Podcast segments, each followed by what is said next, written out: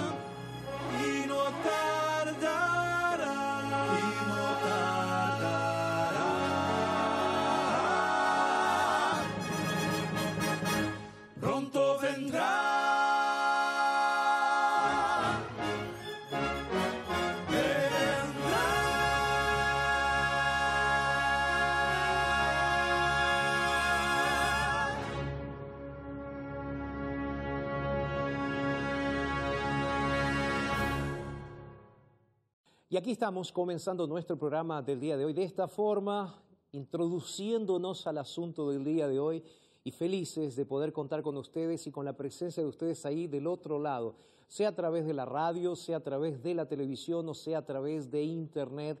Muchísimas gracias por venir a conversar con nosotros aquí en este programa que hacemos con muchísimo cariño, que es el programa Verdades.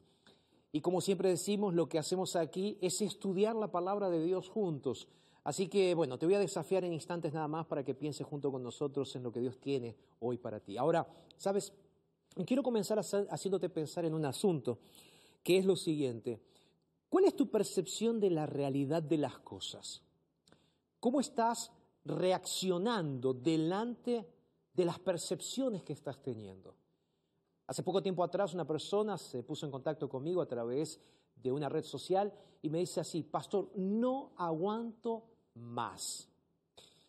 Y cuando le digo, no aguantas más qué, me dice así, pastor, no aguanto más mi ansiedad en relación a una relación que mi marido está teniendo. Le digo, ¿cómo así? Ella me dice, pastor, yo siento una envidia terrible por el tipo de relación que mi marido está teniendo con un miembro de mi familia. No era traición, no era una cuestión de sexo, no, era una cuestión que tenía que ver con envidia. Sabes, la envidia está matando mucha gente. Yo te voy a hacer una pregunta muy clara. ¿Qué es lo que Dios quiere para ti y qué relación tiene esto con la envidia que tú, que tú sientes muchas veces con lo que Dios está haciendo en la vida de otras personas? Bueno, ese va a ser el asunto que vamos a estar tocando el día de hoy aquí en nuestro programa Verdades. Así que te invito para que te quedes con nosotros. Vamos a hacer una brevísima pausa, pero ya regresamos.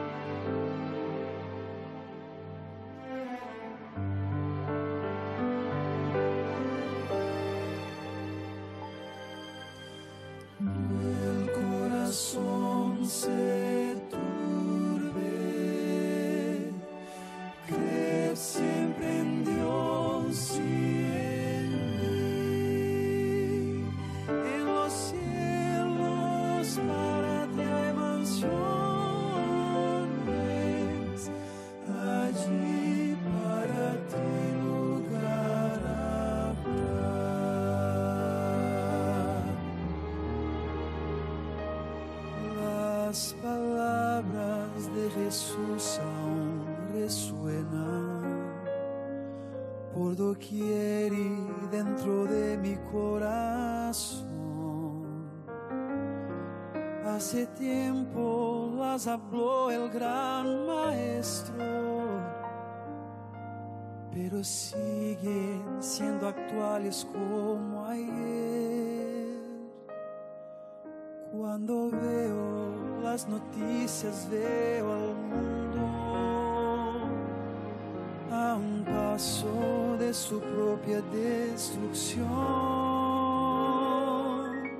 Yo recuerdo la promesa tan preciosa de que Cristo ya muy pronto.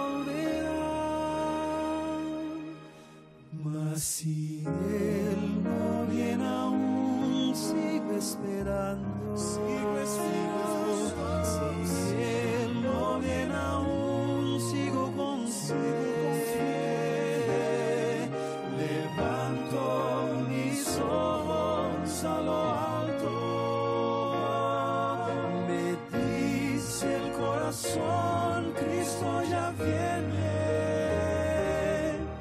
Y paso los días pensando,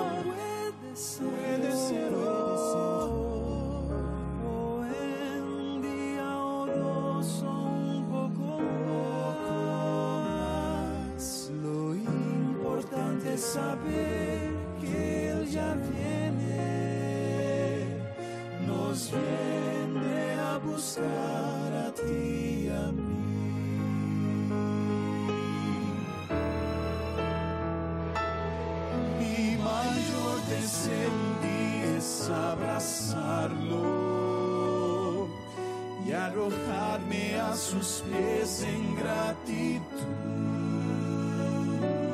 Como ángeles mirarlo cara a cara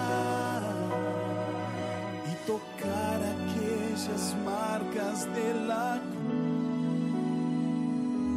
cruz. Cuando pienso que ese día está llegando, cuando el mar ya exista nunca más, me animo y renueva así mi fuerza, pues el cielo, yo lo sé, será mi.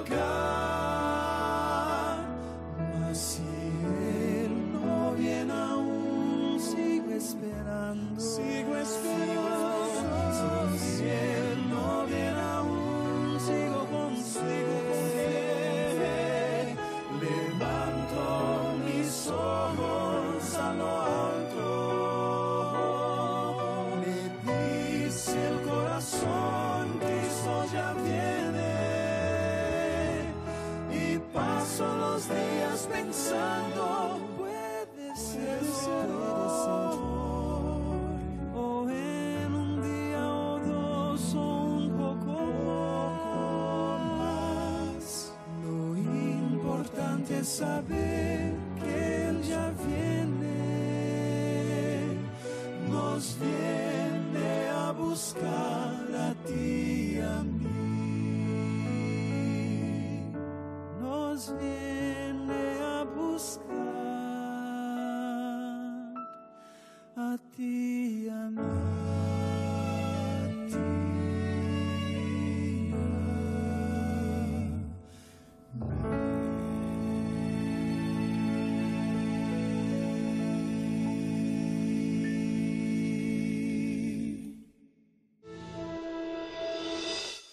nombre es Leonardo Simon, yo nací en Belén de Pará y después me mudé para San Pablo para cursar periodismo.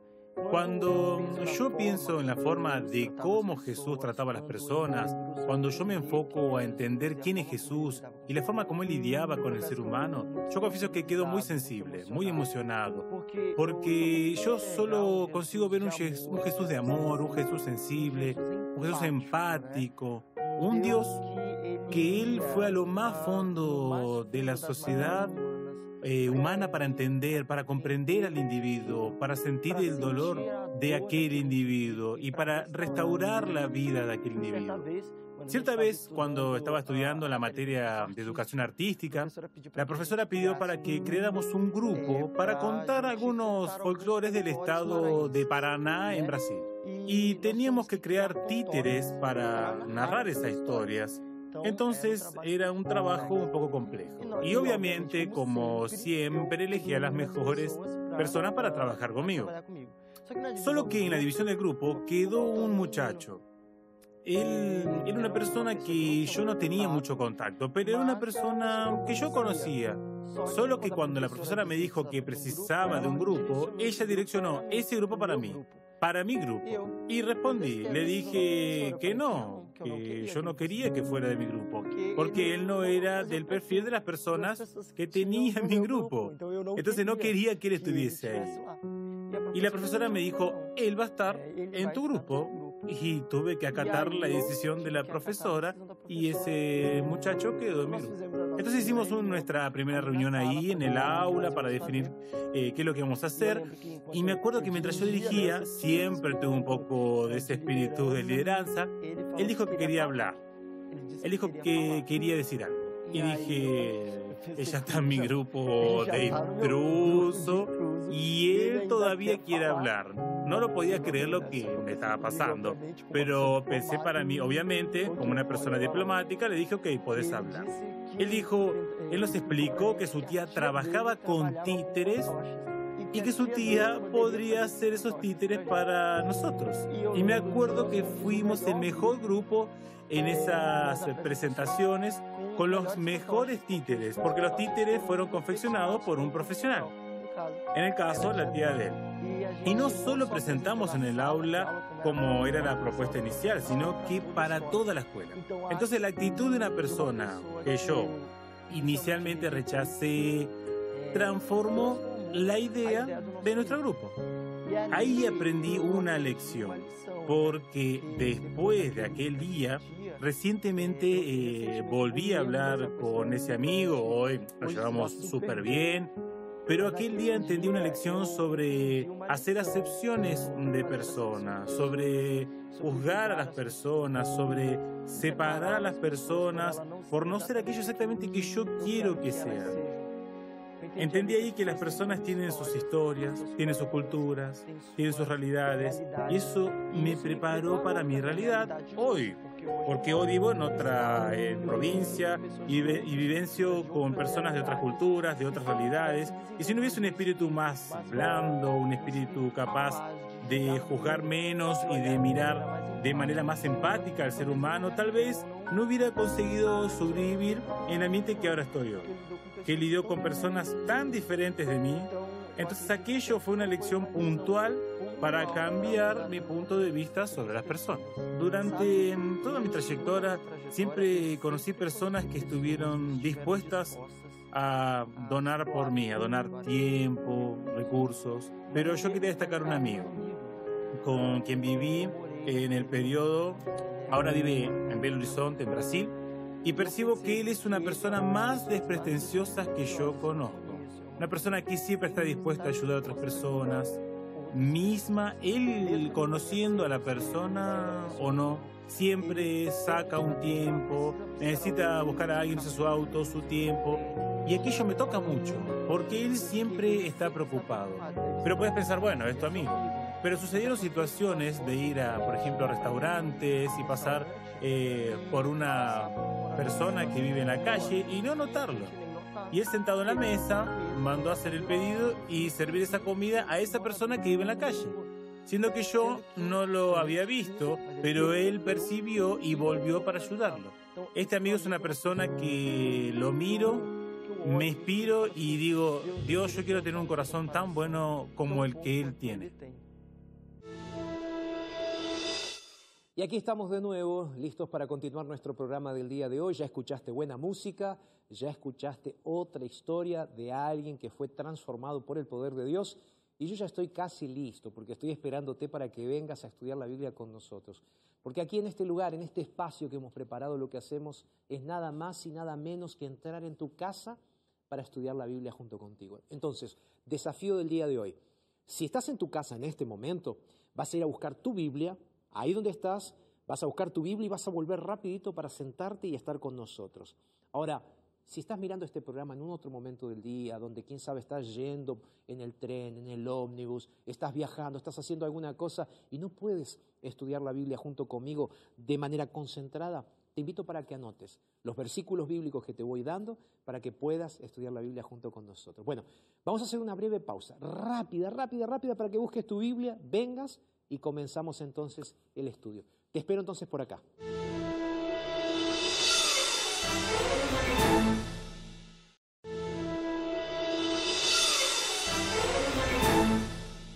¿Ya estás con tu Biblia?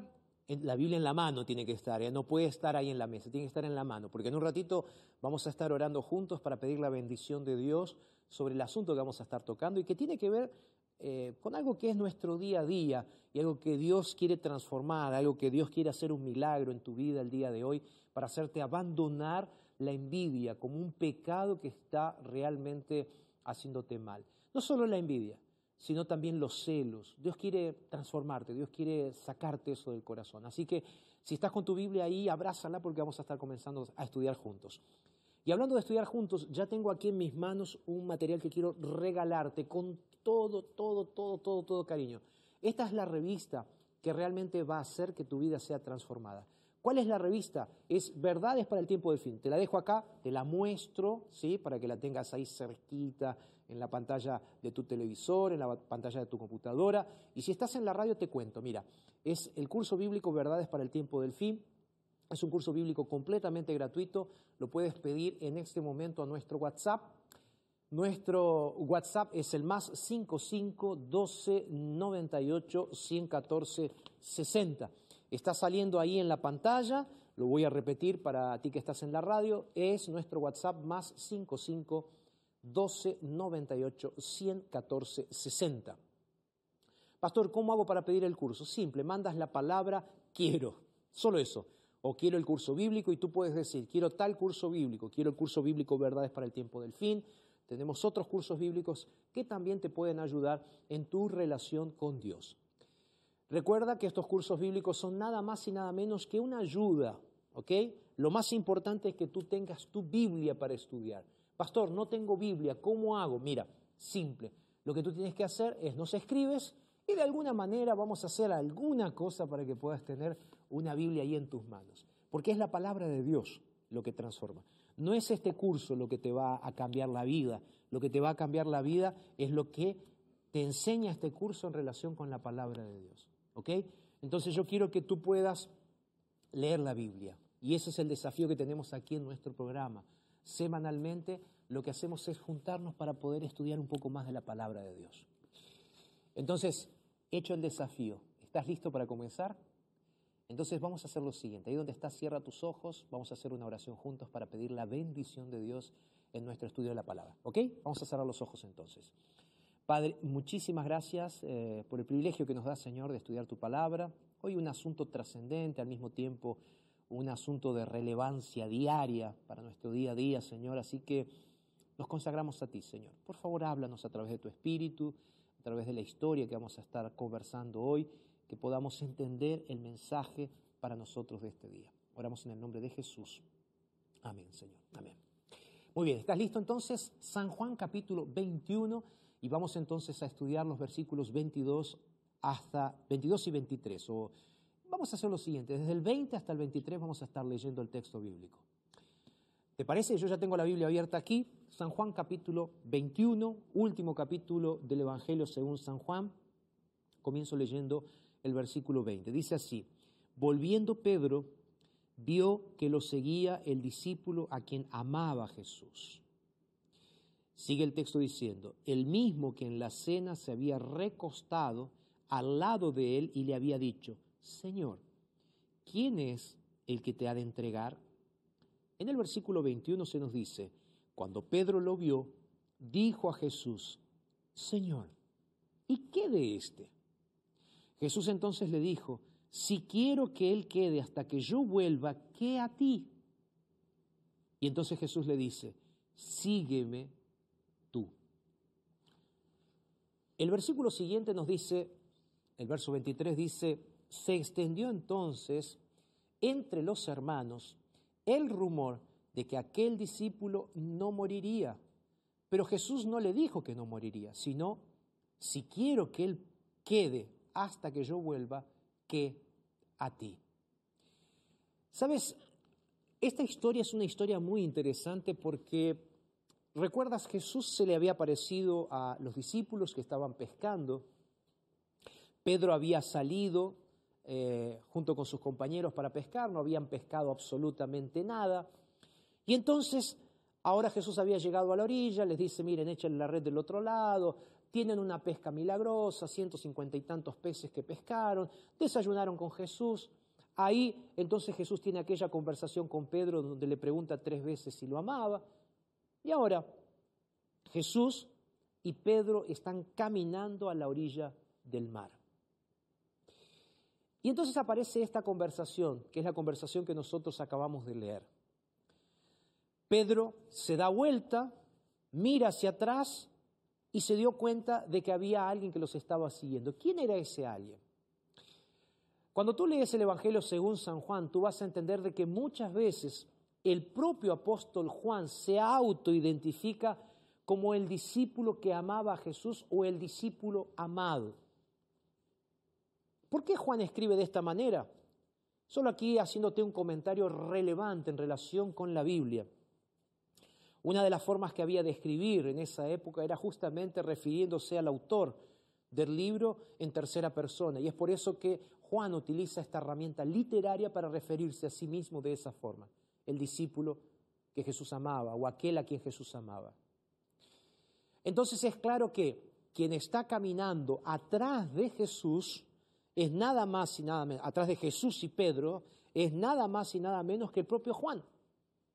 Y ahí entonces se genera esta conversación entre, entre Jesús y Pedro sobre Juan.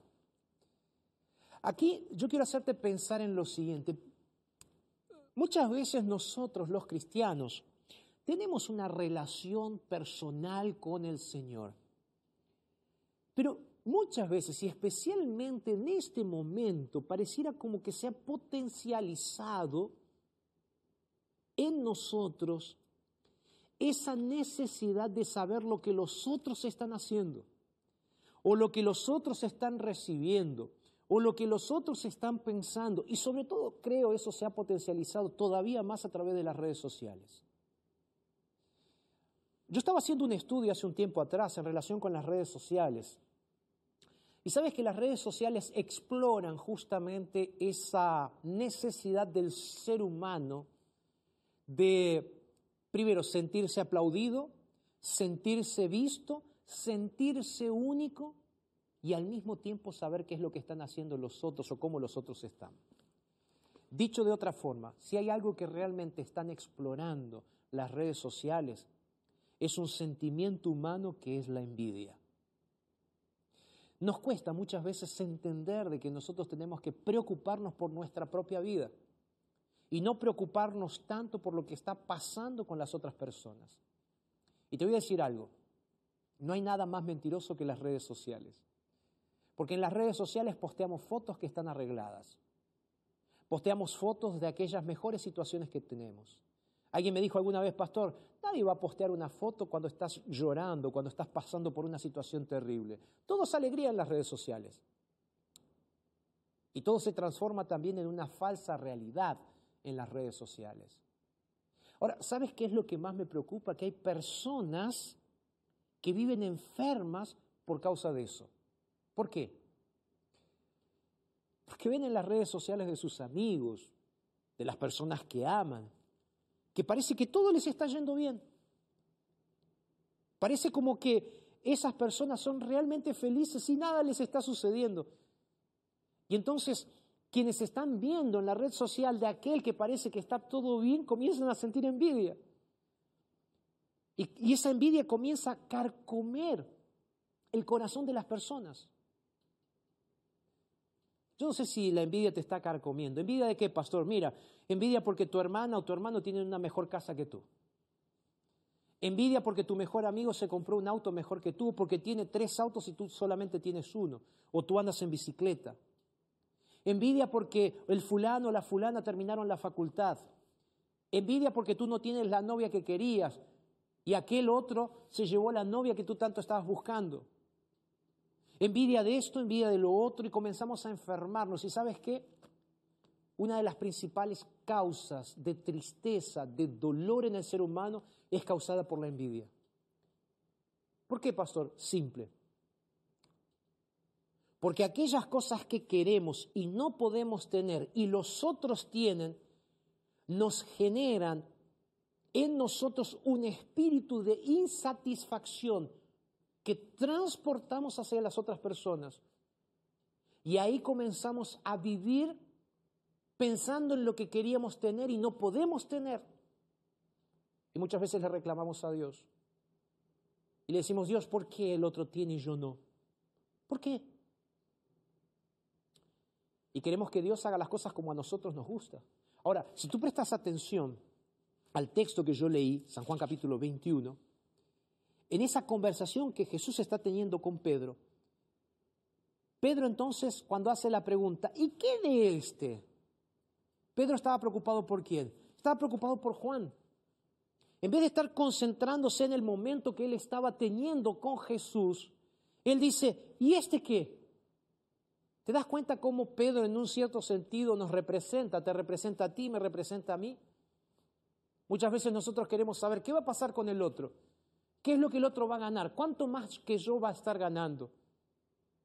Pedro está trasluciendo justamente el interior del pensamiento, de la cabeza del ser humano, y es lo que nos pasa a nosotros. Y nos preguntamos, ¿y este qué? Ahora, fíjate la respuesta de Jesús, que hasta parece un tanto dura. Jesús dice así, dice, verso 22, dice, si quiero que Él quede hasta que yo vuelva, que a ti. Jesús comienza esta frase respondiendo con una simple palabra, con una simple frase, dos palabras, si quiero. Esto no es una afirmación, esto es una suposición, podríamos decir. Jesús no estaba diciendo, sí quiero que. Jesús estaba haciendo una suposición, sí quiero. ¿Qué te importa a ti? Dice después Jesús. Y vamos a analizar esa frase después. Pero sí quiero. ¿Eh? ¿Cuál es el problema? Jesús es soberano, Dios es soberano. Y Dios tiene un plan y Dios tiene un propósito para cada ser humano. Y Dios tiene un plan y un propósito para ti. Dios tiene un plan y un propósito para tu esposa, para tu esposo, para tus hijos, para tu novia, para tu novio, para tus padres, para tu abuelo. Y Dios tiene un propósito para ti, repito. La Biblia lo dice claramente. Nosotros necesitamos encomendarnos a los propósitos de Dios porque Dios es soberano. Salmos. Dije que íbamos a estudiar la Biblia, entonces Salmos. Mira el Salmos 37. Este es un texto bíblico que a mí me encanta, Salmo 37, versículos 3 hasta el 5. Mira lo que dice el texto bíblico. Confía en Jehová y haz el bien ¿Cuál es el primer consejo para el ser humano? Aprenda a confiar en Dios. ¿Por qué confiar en Dios? Porque Él es soberano. Él sabe lo que es mejor para ti.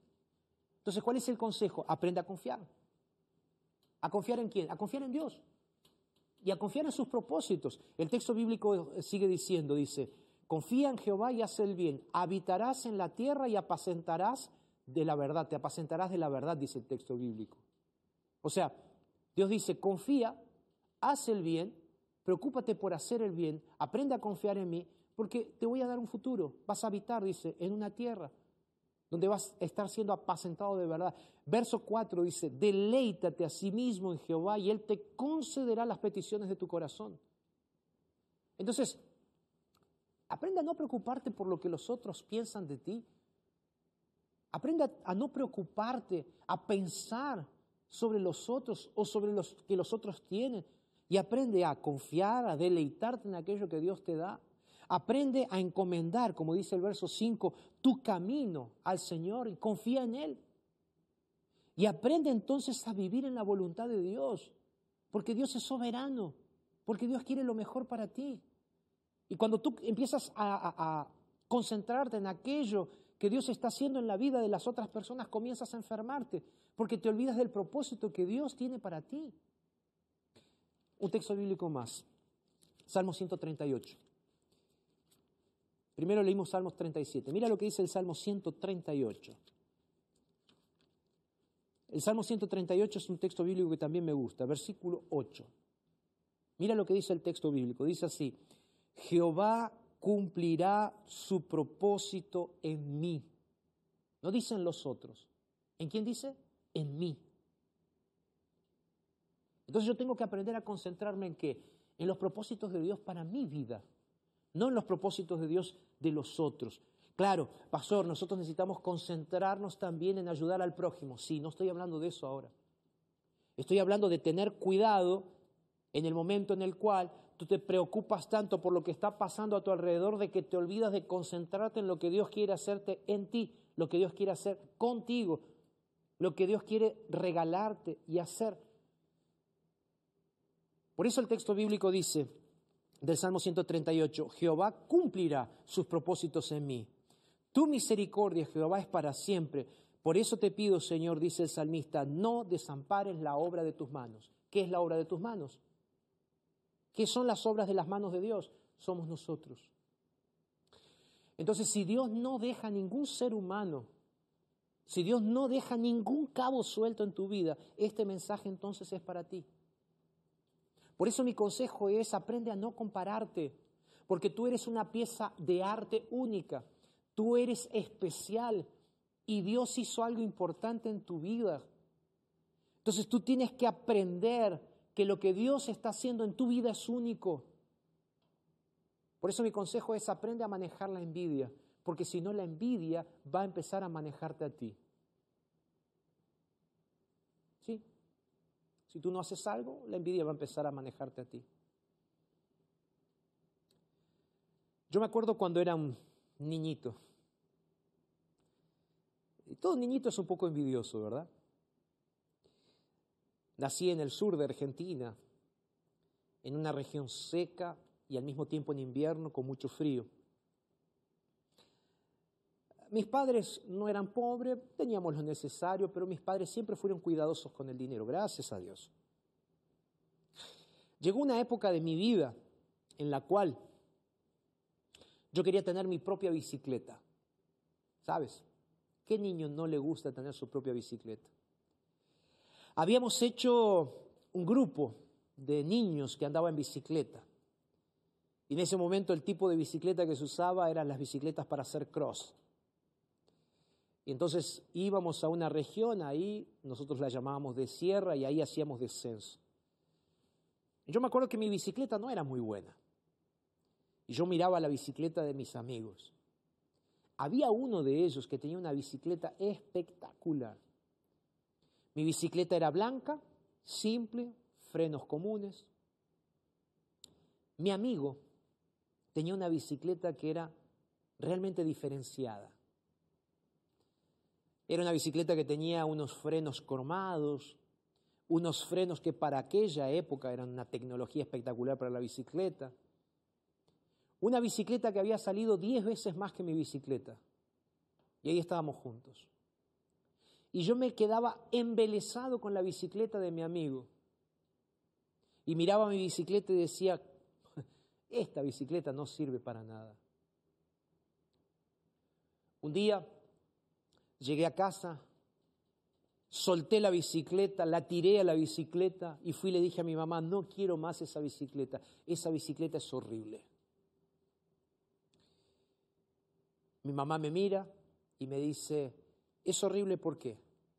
Y yo le dije, mira, esa bicicleta es horrible porque, porque mi amigo tiene esta bicicleta, porque mi amigo esto, porque mi amigo lo otro, y bla, bla, bla, bla. Estaba comparándome con qué? Con lo que mi amigo tenía. La bicicleta de mi amigo era mejor. Lo que mi amigo tenía era mejor. Ahí mi mamá me mira y me dice así, Jorge, tú tienes que aprender una cosa.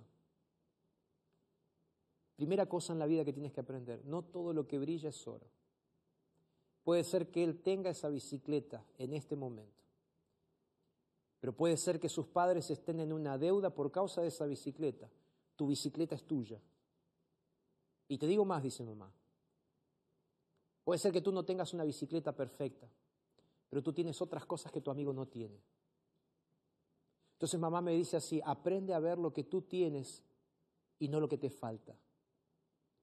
Porque tú estás viendo lo que tu amigo tiene y tú sientes falta de una bicicleta como la de tu amigo, porque tu amigo tiene esa bicicleta. Pero recuerda siempre que no necesariamente lo que tú sientes que te falta es lo que te falta. Yo sentía envidia de mi amigo y lo tengo que confesar. Y hasta el día de hoy la envidia es algo con lo cual todo ser humano lucha. Y yo también soy pastor, pero lucho con la envidia. En aquella época era la bicicleta de mi amigo. Hoy puede ser que esté envidiando una posición, puede ser que esté envidiando un aplauso, puede ser que esté envidiando otras cosas.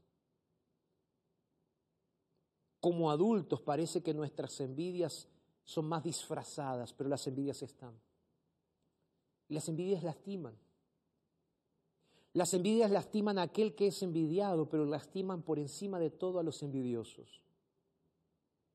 Por eso tú tienes que entender que la soberanía de Dios está por encima de cualquier persona y que Dios tiene un plan y un propósito para cada una de las personas. Por eso volviendo a la historia de Juan y Pedro y Jesús, Jesús dice, si yo quiero, ¿cuál es el problema?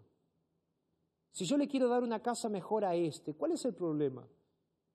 Si yo le quiero dar un título a este, si yo quiero esto para el otro, ¿cuál es el problema? Yo te estoy dando lo que tú necesitas para este momento. Pero una cosa es segura, una cosa es cierta, te dice Dios. Yo tengo un propósito. Por eso el desafío de Dios es encomiéndame tu camino, te dice Dios. Aprende a confiar en mí, que yo voy a hacer en tu vida. Aprende a andar en mis caminos. Ese es el consejo de Dios. Porque aprender a andar en la voluntad de Dios es el antídoto para curar la envidia. Mira, fue la envidia. Fue la envidia lo que hizo que Caín matara a Abel. Fue la envidia lo que hizo que José fuera vendido por sus hermanos. Fue la envidia lo que llevó a los sacerdotes a arrestar, a matar y a crucificar a Jesús. Y es la envidia muchas veces lo que hace que tú también te conviertas sin quererlo en un asesino. Claro, en un asesino no materialmente hablando, sino en un asesino potencial. Fue la envidia lo que motivó a los líderes religiosos de la época de los apóstoles. Aquellos morirían martirizados. Es la envidia lo que hace que hoy en tantas iglesias, vestido de un manto de apariencia y de humildad, haya cristianos que están destruyéndose unos a los otros. Ahora, yo quiero hacerte una invitación. Yo quiero hacerte la misma invitación que Jesús le hizo a Pedro. Cuando Jesús le dijo a Pedro en aquella conversación tan linda que ellos tuvieron, que Jesús le dice, si yo quisiera, ¿cuál es tu problema? Mira, Jesús no fue irrespetuoso, Jesús no fue una persona maleducada, no, no, no. Lo que Jesús hizo fue nada más y nada menos que hacer pensar a Pedro. Y esta es una expresión muy interesante que Jesús usa cuando Él le dice así en el versículo 22, dice, ¿qué a ti? ¿Cuál es el problema? Si yo quiero hacer algo con Juan diferente que contigo, ¿cuál es el problema? Y ahí yo te digo, ¿cuál es el problema de que Dios quiera hacer algo diferente? ¿Qué a ti? ¿Qué te importa? Pastor, ¿cómo estás diciendo eso? Sí, cada uno tiene que aprender a contar su propia historia. Ahora, si tú te estás preocupando por lo que está pasando alrededor de ti en la vida de tantas otras personas, tú comienzas a perder de vista lo que Dios tiene para ti. Y Dios tiene planes de bendición para ti. Solo que muchas veces no estás dispuesto a verlo. ¿Por qué? Porque te concentras en los otros en vez de concentrarte en lo que Dios tiene para ti. Y sabes, esa es una enfermedad de cristianos y de no cristianos. ¿Sabes? Tanta gente que anda deprimida porque se siente fracasada en la vida, porque se compara constantemente con otras personas y ahí entonces pierde de vista el plan de Dios para su vida. Mira, si Pedro se hubiese concentrado en preocuparse tanto por Juan, probablemente Jesús no podría haber hecho nada importante en la vida, en la vida de Pedro. Sin embargo, Dios hizo cosas importantísimas en la vida de Pedro. De paso, vale la pena explicar rápidamente, ¿no? Que cuando Jesús dice así, hablando de Juan, si yo quiero que este quede hasta que yo vuelva, ¿cuál es el problema? No estaba afirmando, el propio Juan dice esto. Ese era un rumor. En el versículo 23 Juan dice, no, Jesús no dijo que él iba a quedar vivo hasta Jesús volver. De hecho, Juan murió. Ahora, mira cómo cada propósito se cumple en la vida de cada persona. Había tres personas que eran bien próximas de Jesús. Santiago, Pedro y Juan. Los tres tuvieron finales completamente diferentes. Santiago, por ejemplo, fue el primero en morir. Pedro fue martirizado. Y Juan murió en dónde? De viejo en la isla de Patmos. Juan escribió epístolas, Juan escribió el Evangelio, Juan escribió el Apocalipsis, Pedro también escribió epístolas, Santiago fue una referencia para los cristianos de su época, pero los tres tuvieron finales diferentes. ¿Por qué? Porque los caminos de Dios eran diferentes para uno, para otro. Ahora, ¿Dios no los usó? Sí, Dios los usó. De hecho, cuando tú vas al libro de Hechos, de hecho, cuando vas al libro de Hechos en el capítulo 2, tú vas a ver que ese Pedro que estaba preocupado por lo que Jesús iba a hacer con su amigo Juan, Dice el texto bíblico que Pedro fue lleno del Espíritu Santo. En Hechos el capítulo 2, a partir del versículo 14 se nos dice lo siguiente, mira, dice, entonces Pedro, poniéndose de pie con los once, alzó la voz y les habló diciendo, judíos, y ahí comienza la predicación de Pedro. Un hombre que estaba lleno por el poder del Espíritu Santo. En el versículo 4 se nos dice, todos fueron llenos del Espíritu Santo y comenzaron a hablar en otras lenguas, según el Espíritu les había dado. O sea, Pedro estaba cumpliendo con los propósitos de Dios. Y Dios lo había elegido a él con un propósito específico. Y ahora Pedro estaba recibiendo la bendición del Espíritu Santo. Y Pedro estaba usando, Pedro estaba siendo usado por Jesús por el Espíritu Santo, por Dios, para proclamar el Evangelio. Y tú conoces, el texto bíblico nos dice que en aquel día, después de la predicación de Pedro, se bautizaron tres mil personas. Claro, Pedro murió martirizado, sí, pero los propósitos de Dios no se cumplieron en la vida de Pedro. No, claro que se cumplieron. Caminos diferentes. Pedro había, podría haber muerto de viejo, sí, pero el camino de Dios para Pedro era otro. Fue Juan quien murió de viejo. Después de haber escrito Evangelio, después de haber escrito epístolas, después de haber escrito el Apocalipsis, fue Juan, no fue Pedro. Es que Dios tiene un plan diferente para cada persona. ¿Cuál es el foco principal? Aprender a ver cuál es el propósito de Dios para tu vida. Ese es el secreto aprender a ver cuál es el propósito de Dios para tu vida. Porque cuando tú te concentras en la vida de los otros, ahí estás en problemas. Por eso es necesario que tú entiendas, que tú aprendas, que tú necesitas concentrarte en lo que realmente Dios quiere para tu vida. Mira, hay un texto bíblico que yo siempre lo pongo como referencia para mi vida. Y aprendí hace muchos años atrás que necesito preocuparme menos por lo que Dios está haciendo en la vida de otras personas y aprender a preocuparme más si estoy o no siguiendo los propósitos de Dios para mi vida.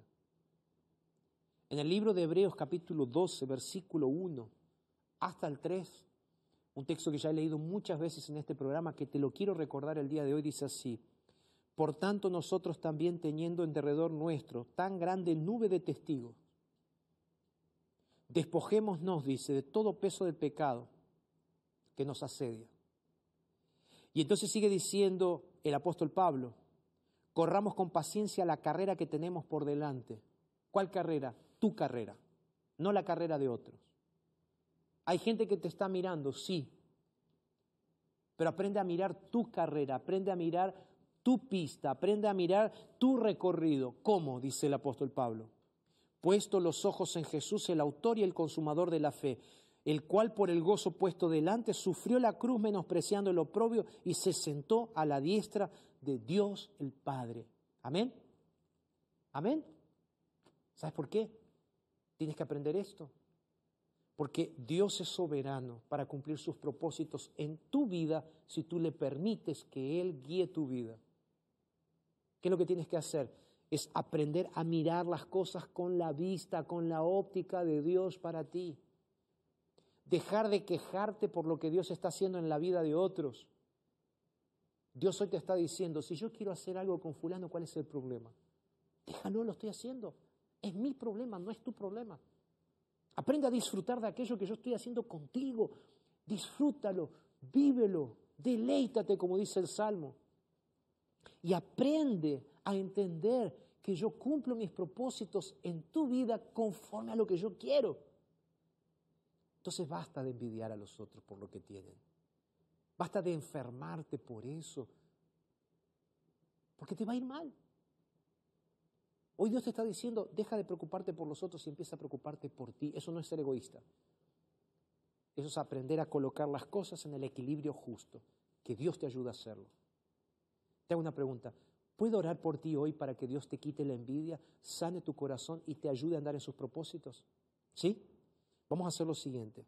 Vas a escuchar esta música. Yo voy a estar aquí orando y al final del programa, de aquí a unos pocos minutitos, voy a estar orando por ti. ¿Puede ser?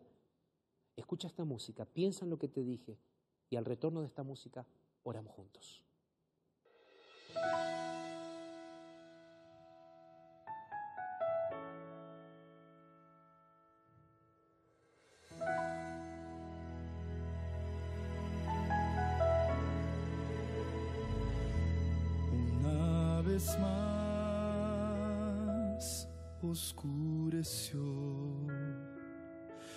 El sol se fue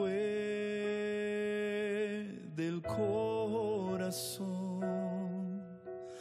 yo ya no puedo soportar Sentí la falta de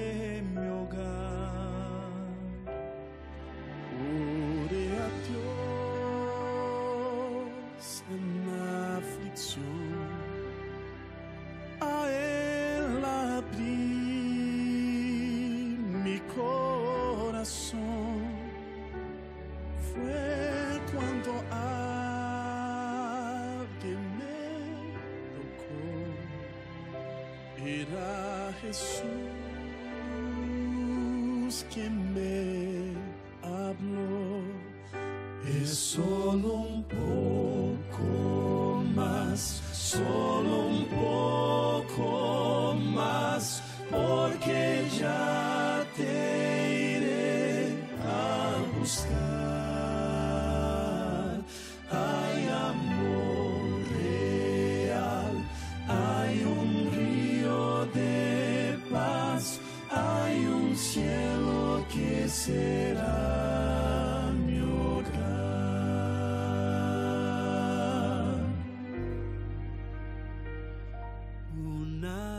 vez más amaneció, el sol de fe en mí nació. Y cuando pienso en desistir, Jesús me llama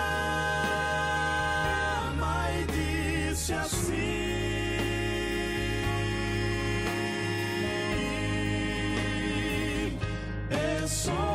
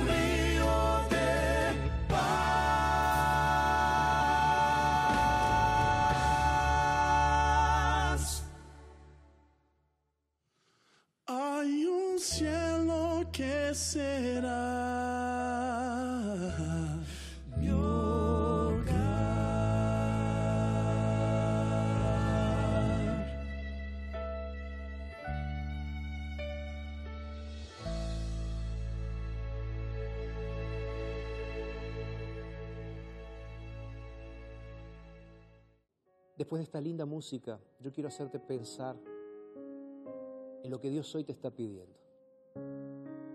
Piensa junto conmigo en lo siguiente. Dios hoy te está invitando para que tú puedas reconocer la, soberanía de Él en tu propia vida. Eso es lo que Dios te está pidiendo hoy. Entiende, reconoce que yo soy el soberano de tu vida. Ahora, tú tienes que entender también de que tú tienes que tomar una decisión y es la de disponer tu vida en las manos de Dios. Hoy quiero invitarte para que entiendas que hoy necesitas pedirle a Dios que Él te ayude a abandonar el egoísmo, la envidia de tu vida, para que puedas aceptar en tu vida hoy la acción del Espíritu Santo, la acción transformadora. La gran pregunta que te hago es, ¿aceptas esto en tu vida? ¿Aceptas vivir de tal manera de que Dios va a curarte del egoísmo y de la envidia? Yo quiero hoy pedir un milagro en tu vida y en mi vida. ¿Aceptas ese milagro? ¿Sí? Entonces ahí donde estás, te invito para que ores junto conmigo. ¿Puede ser? Vamos a orar. Señor, gracias por el mensaje de hoy. Señor, si nosotros estamos preocupados por lo que estás haciendo en la vida de otros, perdónanos y cura, Señor, ese egoísmo y esa envidia que produce la, eh, la prosperidad de otras personas. Señor, ayúdanos a concentrarnos en tus propósitos para nuestras vidas, que son muchos y son fieles. Nos entregamos a ti, Señor, y te pido especialmente por nuestros amigos, en el nombre de Jesús. Amén, Señor. Que Dios te bendiga y que Dios pueda curarte. ¿Ok? Recuerda, lo dijo Jesús en su palabra. Entonces, es verdad. Te espero en nuestro próximo programa, aquí en la radio y en la TV Nuevo Tiempo, para seguir hablando sobre las verdades eternas de Dios. Un abrazo.